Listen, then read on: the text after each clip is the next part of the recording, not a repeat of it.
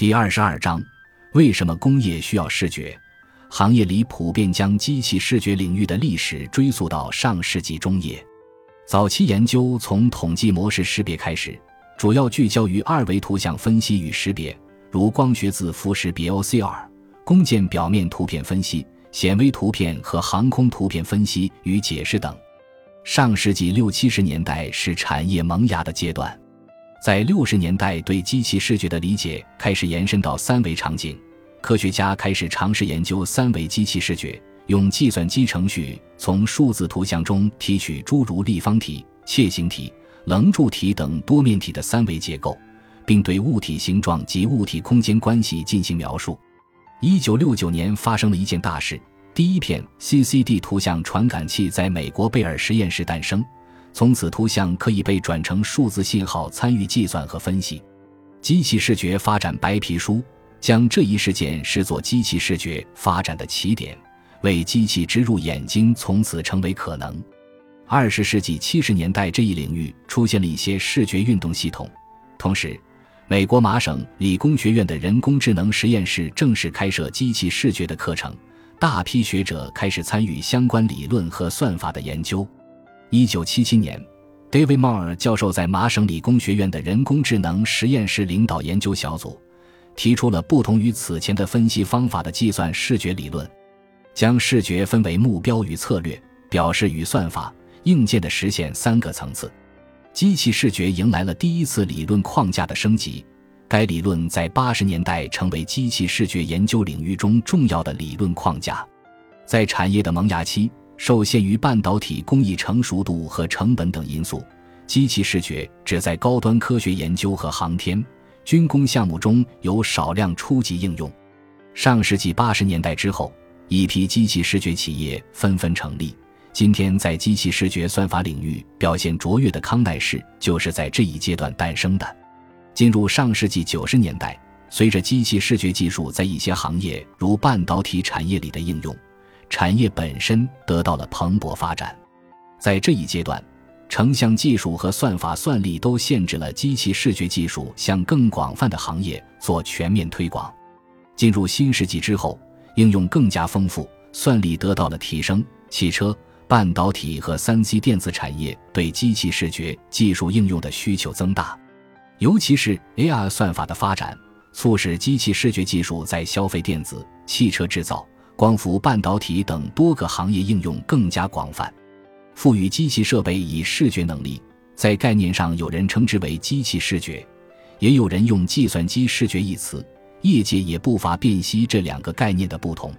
综合来看，计算机视觉偏重采用图像处理、模式识别、人工智能技术相结合的手段，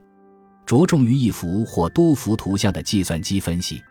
根据美国制造工程师协会机器视觉分会和美国机器人工业协会自动化视觉分会关于机器视觉的定义，机器视觉是通过光学的装置和非接触的传感器，自动的接收和处理一个真实物体的图像，以获得所需信息或用于控制机器人运动的装置。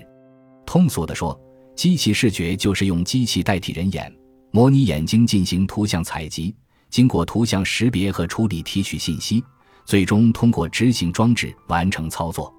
相比计算机视觉，机器视觉偏重于计算机视觉技术工程化，能够自动获取和分析特定的图像，以控制相应的行为。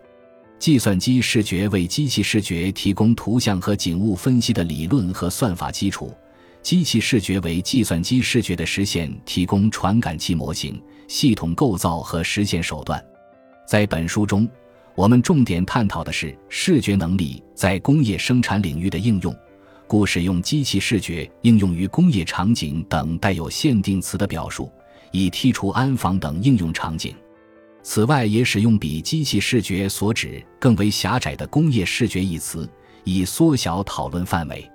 机器视觉技术使工业设备能够看到它正在进行的操作，并根据它所看到的情况做出快速的决策。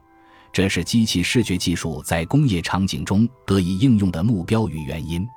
相比人眼存在生理上的限制而言，机器不会感到疲倦，因此它们可以比人类的眼睛更快且更可靠地发现问题。人眼的识别对光线、速度和范围都有要求，机器也不受人类视觉能力极限的约束，可根据需求观察到更多有用信息。例如，钢材产线的质检环节里，钢铸板坯在生产中的及时检测是人眼很难完成的任务，因为现场温度极高。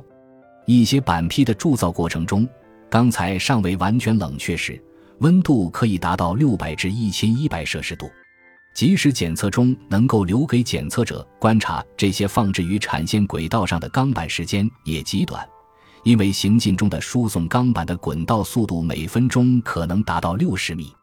而对需要检测出来的瑕疵的定义可能也非常苛刻。钢铸板坯上的一些划伤或者小裂纹宽度只要超过一毫米，可能就算瑕疵品。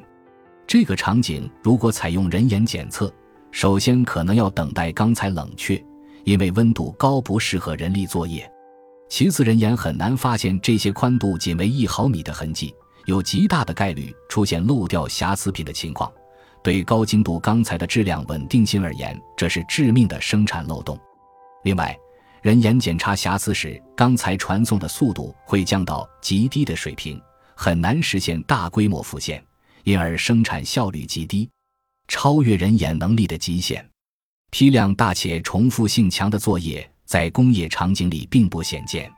通过机器视觉技术，人可以从这些繁重、危险又复杂的环境中解放出来，制造效率能得到显著提升。